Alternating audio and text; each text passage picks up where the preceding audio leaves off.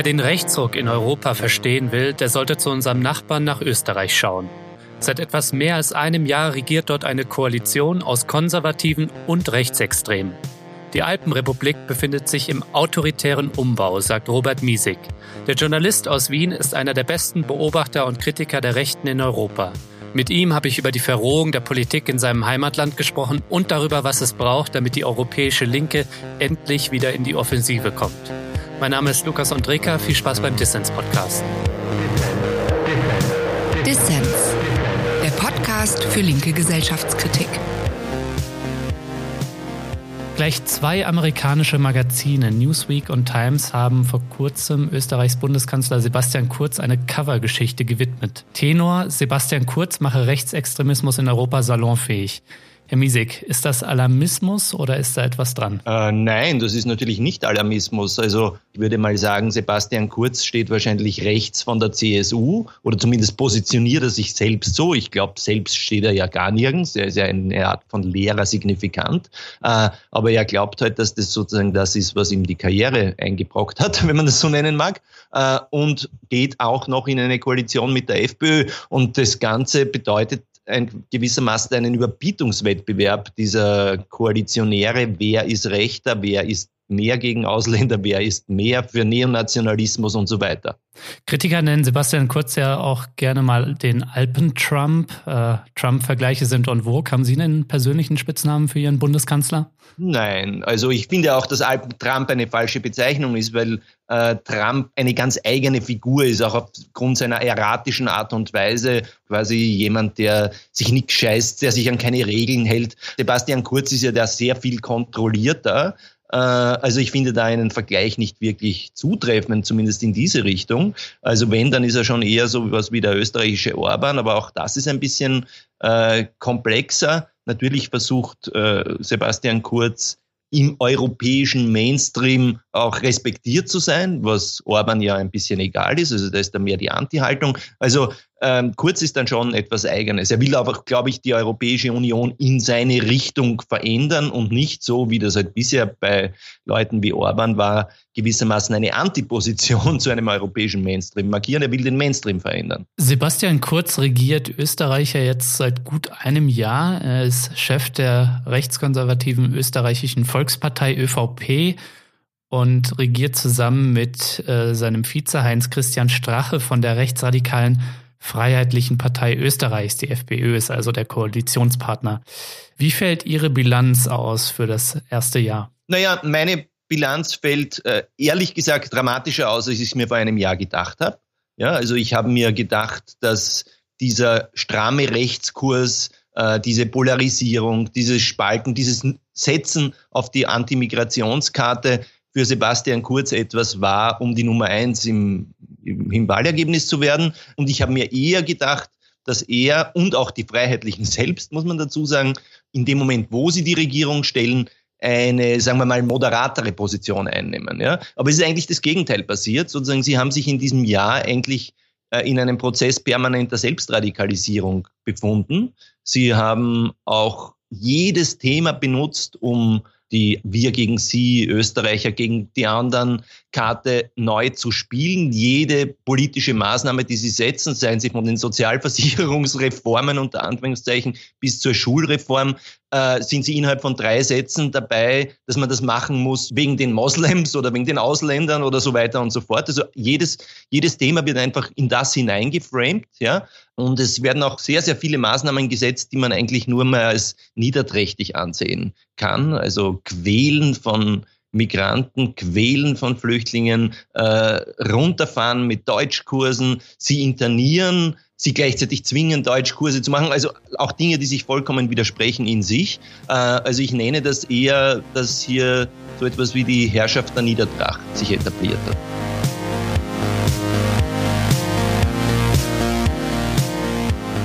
Ich möchte hier mal eben allen Menschen danken, die Dissens unterstützen. Vielen Dank für eure Fördermitgliedschaft. Ihr macht Dissens möglich. Aber wir brauchen mehr Menschen, mehr Menschen, die sich solidarisch zeigen und dazu beitragen, dass wir gute Ideen für alle senden können.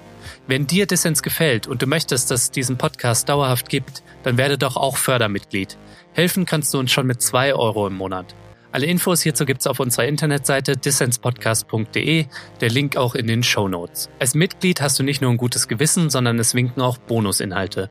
Auch diese Folge verlosen wir wieder ein Buch unter allen Dissens-Mitgliedern und denen, die es bis zur nächsten Folge werden.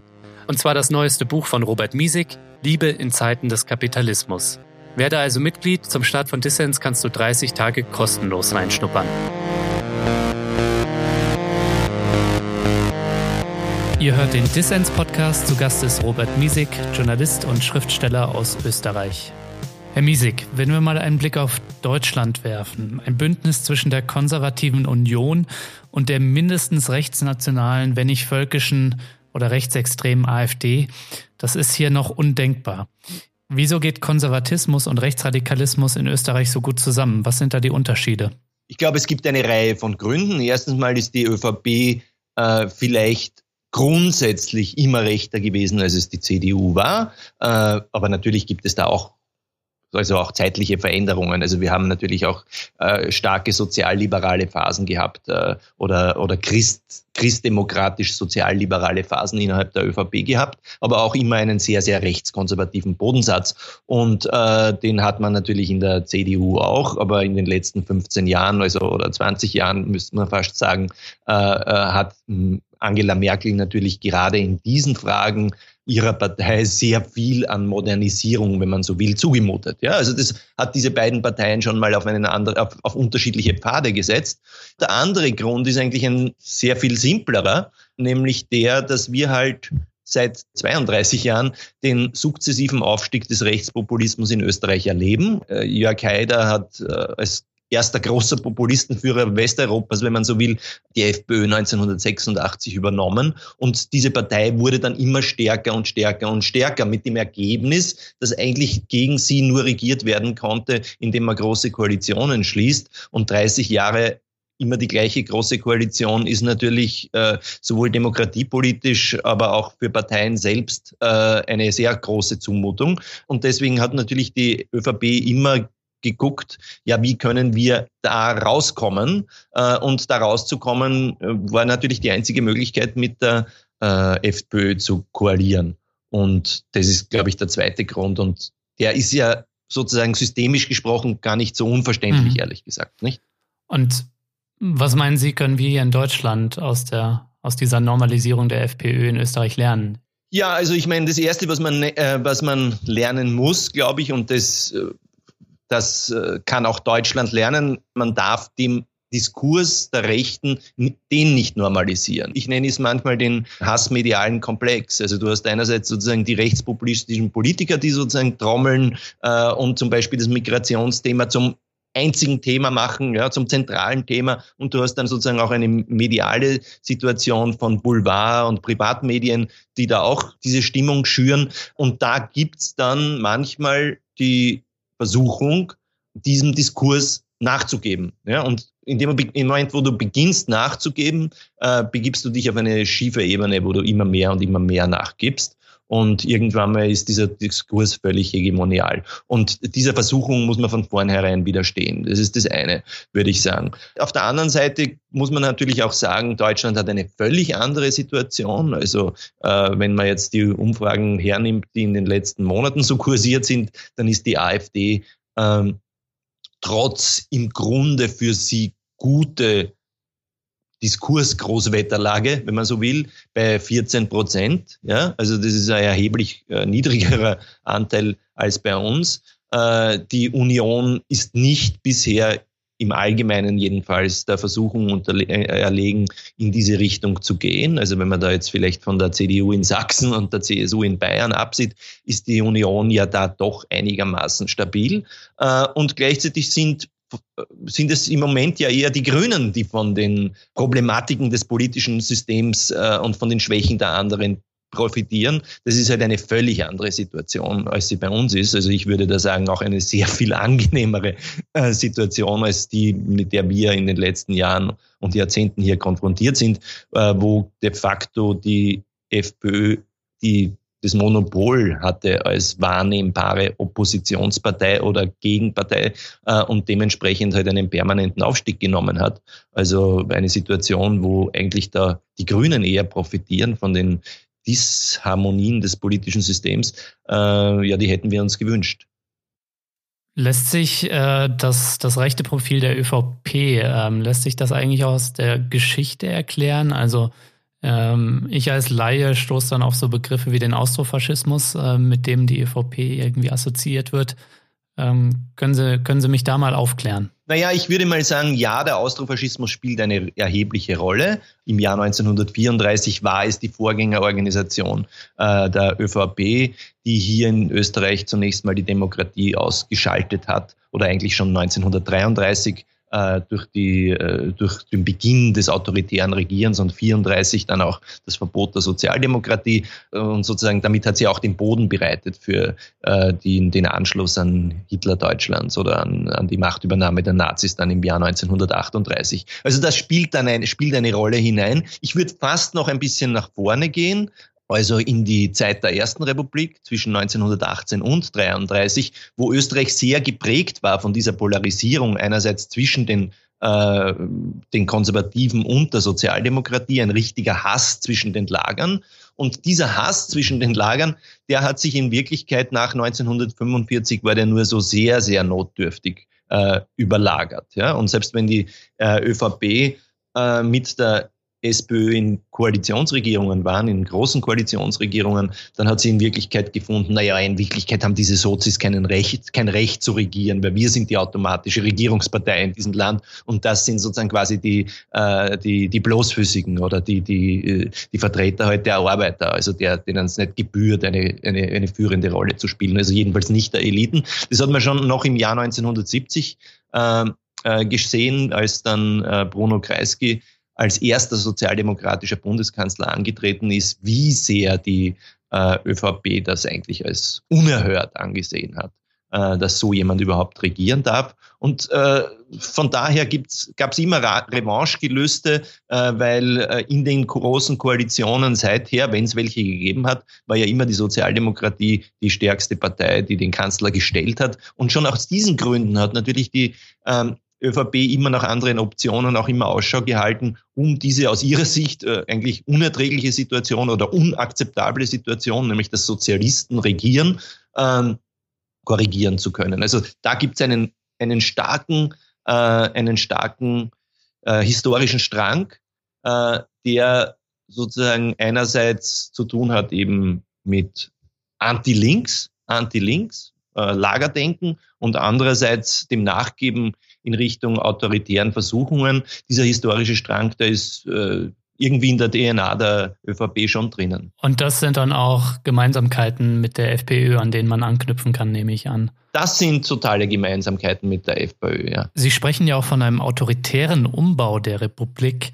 Was sind denn die schlimmsten Auswüchse? Also man könnte jetzt natürlich sagen, es gibt zwei Agendas, die jeweils von den verschiedenen Regierungspartnern hier repräsentiert werden. Die im Wesentlichen neoliberale Agenda der ÖVP. Das sind sozusagen äh, eine ganze Reihe von Maßnahmen, die in diesem Kontext hineinpassen, gewissermaßen, man könnte es nennen Hartz IV für Österreich, Umbau des Arbeitslosengelds und der Mindestsicherung und der verschiedenen Sozialtransfer Formen, ziemlich in die Richtung von Hartz IV, das ist die eine Geschichte. Äh, dann Reformen am Arbeitsmarkt, was Sie schon genannt haben, den Zwölf-Stunden-Arbeitstag, der möglich ist und das auch noch quasi an vier bis fünf Tagen hintereinander in einer Woche, so dass sich eine 60-Stunden-Woche ergeben kann. Das sind halt alles diese Goodies, die Sebastian Kurz und seine Regierung in Richtung äh, muss man auch so sagen, den Geldgebern äh, senden, die den Wahlkampf finanziert haben. Ja, und die zweite Agenda, die Agenda der FPÖ, das ist dann äh, die Hetze gegen Migrantinnen und Migranten. Welche Rolle spielt eigentlich das Thema Migration bei der Mobilisierung der eigenen Anhängerschaft für die sozialen Einschnitte, die man als Koalitionspartner da auch mitträgt? Naja, als Ablenkungsmaßnahme. Das ist geradezu von einer grotesken Witzigkeit, weil wenn immer so eine sozialpolitische Grauslichkeit beschlossen oder angekündigt wird, dann wird gleichzeitig einen Tag später irgendein Gesetz beschlossen, das das Kopftuch da verbietet oder das Kopftuch dort oder das eine Internierung von äh, Flüchtlingen da oder dort. Äh, also es wird permanent irgendetwas dann gemacht, was dann für Aufregung sorgt auf der Migrations Thematik äh, und damit versuchen sie natürlich die sozialen und wirtschaftspolitischen Thematiken dann aus den Schlagzeilen zu verdrängen. Funktioniert auch ganz also gut. Also Solidarität auf Basis des Ausschlusses bestimmter Personengruppen. Ja.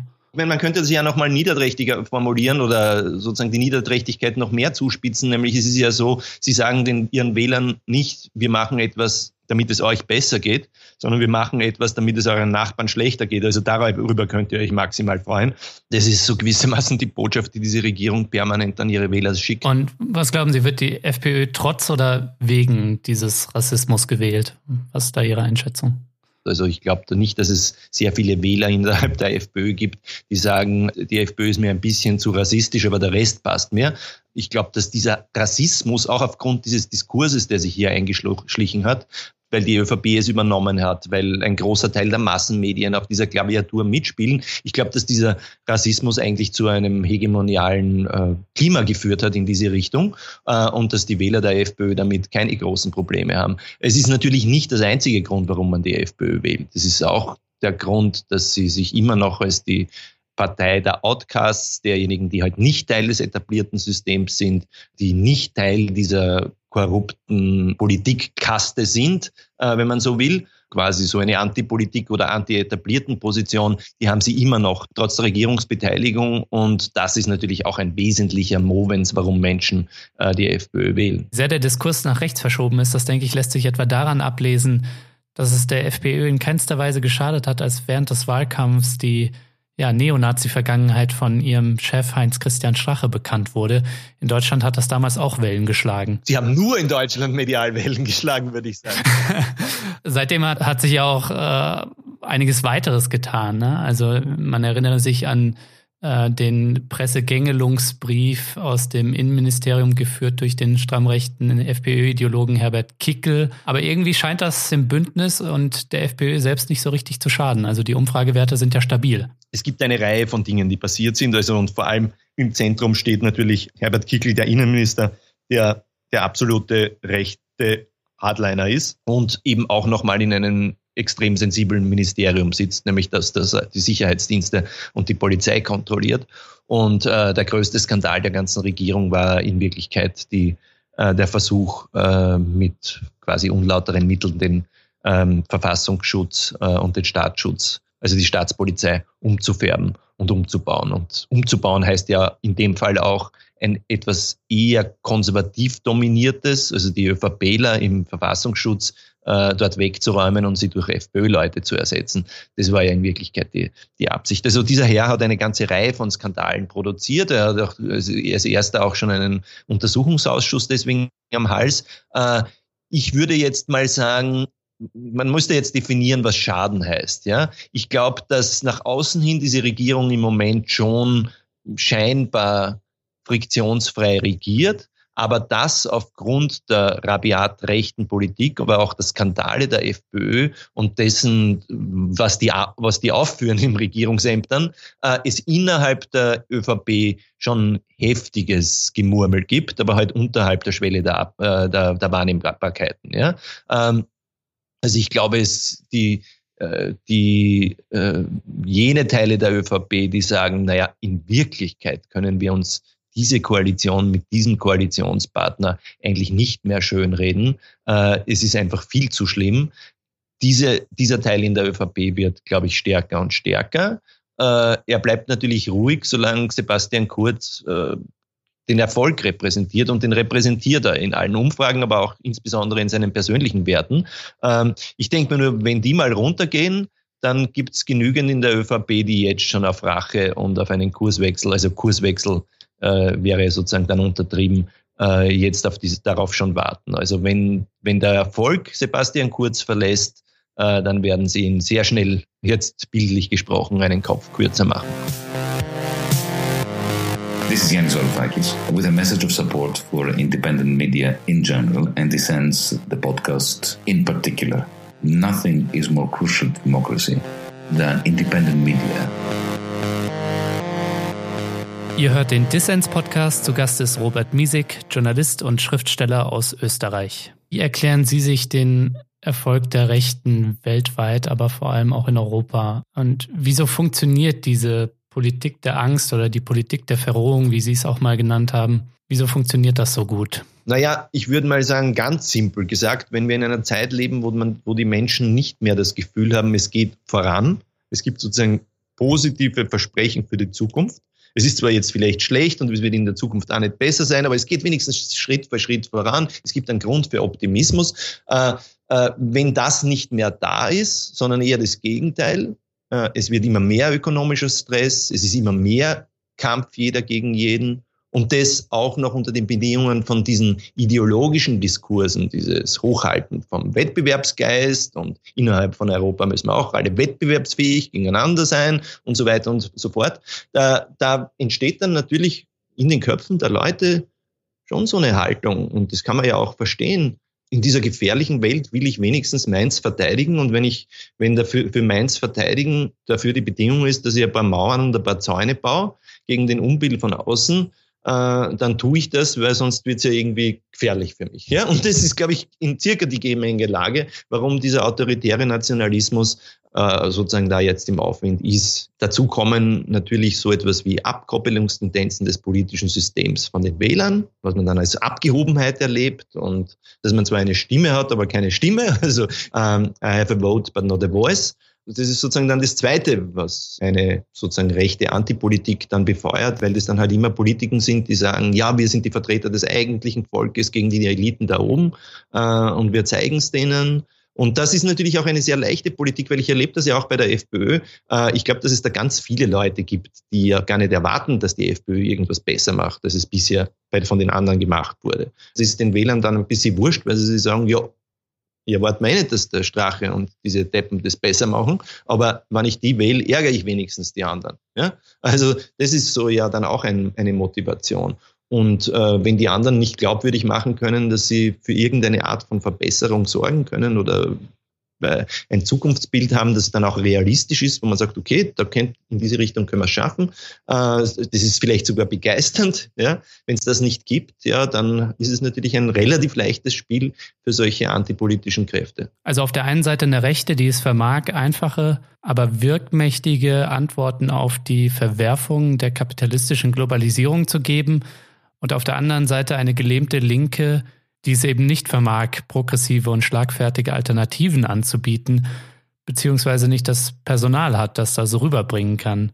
Ich glaube, Ideen bestehen genug, aber es wird nicht an die Leute gebracht. Sozusagen die, die Ideen in Form von 77 Programmpapieren interessieren keinen Menschen, nicht? Also ich meine, man braucht äh, fünf, sechs Ideen, die auch vielleicht so bildlich sind, dass sie jeder versteht. Und du brauchst sozusagen auch Personen, die das glaubwürdig vertreten, wo ich gar nicht die Programme kennen muss, sondern weiß, ah, diese Person repräsentiert das. Äh, und all das zusammen äh, gibt es halt im Moment nicht. Pierre Bourdieu, der französische Soziologe, hat schon vor, weiß ich nicht, also mittlerweile 20 Jahren, wo sich ja dieser rechtspopulistische Aufstieg begonnen hat anzudeuten, äh, also und in manchen Ländern ja natürlich schon weiter war. Also der Front National war ja damals schon stark und die FPÖ ja auch nicht äh, vernachlässigenswert. Äh, Bourdieu hat das damals genannt, äh, der Rechtspopulismus ist eine Revolte, aber eine Revolte in perversen Formen. Ja? Was aber nicht heißt, dass die Motive mhm. der Revolte falsche sind. Ja? Ähm, mhm. Und ich glaube, so muss man das sehen. Ja? Und das heißt jetzt überhaupt nicht, dass man irgendwie da Verstehen, Verständnis haben muss im Sinne von, dass es einem plötzlich sympathischer wird, wenn man so draufblickt. Äh, aber Verstehen im Sinne, in dem Sinn, dass man besser ein Verständnis schult für die Ursachen bestimmter Prozesse, weil Unverständnis hilft einem nie aus einer Sackgasse. Äh, so verstehen würde ich schon versuchen. Ja, klar. Sie haben ein Buch geschrieben, Herr Miesig, mit dem schönen Titel Anleitung zur Weltverbesserung. Welchen Tipp würden Sie jetzt denn der Linken geben, beziehungsweise etwas konkreter der SPÖ, also den Sozialdemokraten in Österreich? Welchen Tipp würden Sie denen geben, damit sich was an der Situation ändert? Vielleicht nach links rücken? Naja, ich weiß nicht, ob nach links rücken. Auf jeden Fall das Erste, was ich hier rate, ist, schaut's nicht so auf irgendwelche Umfragen und auf die gesellschaftliche Stimmung und wie können wir uns der am besten anpassen, so Spin-Doktor-mäßig, ja. Also, dass man den Leuten dann nach das Maul redet oder irgendwelche Slogans erfindet, von denen man glaubt, sie kommen an, ja. Ich glaube, es ist äh, in, für eine Sozialdemokratie langfristig immer besser oder für jede progressive Partei oder jede Linkspartei äh, zu ihren Haltungen zu stehen, auch wenn die kurzfristig vielleicht mal nicht so populär erscheinen weil noch unpopulärer ist es, wenn die Leute das den Eindruck haben, äh, die stehen nicht zu ihren Werten. Ja? Also wenn diese Anleitung dann in dieser oder jenen Frage dazu führt, dass man sagt, okay, wir müssen linker sein, äh, oder wir müssen sozusagen menschenrechtsorientierter sein oder wir müssen sozusagen auch gleichzeitig dann gerechtigkeitsorientierter sein, dann ist es ein, ein Linksruck. Äh, das Gleiche kann aber natürlich auch an bestimmten anderen Feldern äh, dazu führen, dass man sagt, ja, man nimmt da eine pragmatische Position ein, weil man ist ja sozusagen für verantwortungsvolles Regieren und nicht für Abenteuer. Also das kann in die eine oder andere Richtung sozusagen quasi interpretiert werden. Aber das Wesentliche ist, dass man zu dem steht, wofür man steht. Mhm. Glaubwürdigkeit also. Glaubwürdigkeit ist das Erste, ja. Und natürlich Glaubwürdigkeit als äh, das, wonach es heute so eine Sehnsucht gibt, nämlich so politische Kräfte, denen man abnimmt, dass sie die Vertreter derjenigen sind, die es eh schwer haben im Leben. Ja? Also das ist ja das Problem der meisten Sozialdemokratien in Europa, dass ihre Anführer oder auch die ganze Funktionärspitze ja irgendwie ausstrahlt, dass sie ja selber schon Teil dieser Ober- oder Hyperklasse sind und dass sie äh, ja eigentlich nur mehr in Sonntagsreden von den normalen Leuten reden und keine Ahnung mehr haben, wie die leben und sie auch gar nicht wahrnehmen. Herr Miesig, vielen Dank für das Gespräch. Ich danke auch. Das war der Dissens-Podcast für diese Woche. Zu Gast war Robert Miesig, Journalist und politischer Schriftsteller aus Österreich. Wenn ihr etwas von ihm lesen möchtet, dann werft doch einen Blick in sein neuestes Buch Liebe in Zeiten des Kapitalismus, erschienen im Brandstätter Verlag in Wien. Besorgt euch das Buch oder, noch besser, werdet Fördermitglied von Dissens, dann habt ihr die Chance, es zu gewinnen. Wenn ihr Freunde des bewegten Bildes seid, Robert hat auch eine Videokolumne bei der österreichischen Tageszeitung Der Standard. Dort analysiert er die politische Lage in seinem Heimatland, aber auch in Europa und der Welt. Schaut euch das mal an. Wärmste Empfehlung von mir, einen Link findet ihr auch dazu in den Show Notes. Ihr wollt mehr von Dissens, wie ihr uns abonnieren könnt und wie ihr unsere Arbeit unterstützen könnt, dazu gibt es alle Infos auf dissenspodcast.de. Wir freuen uns über Kommentare und Anregungen. Danke fürs Zuhören und bis nächste Woche.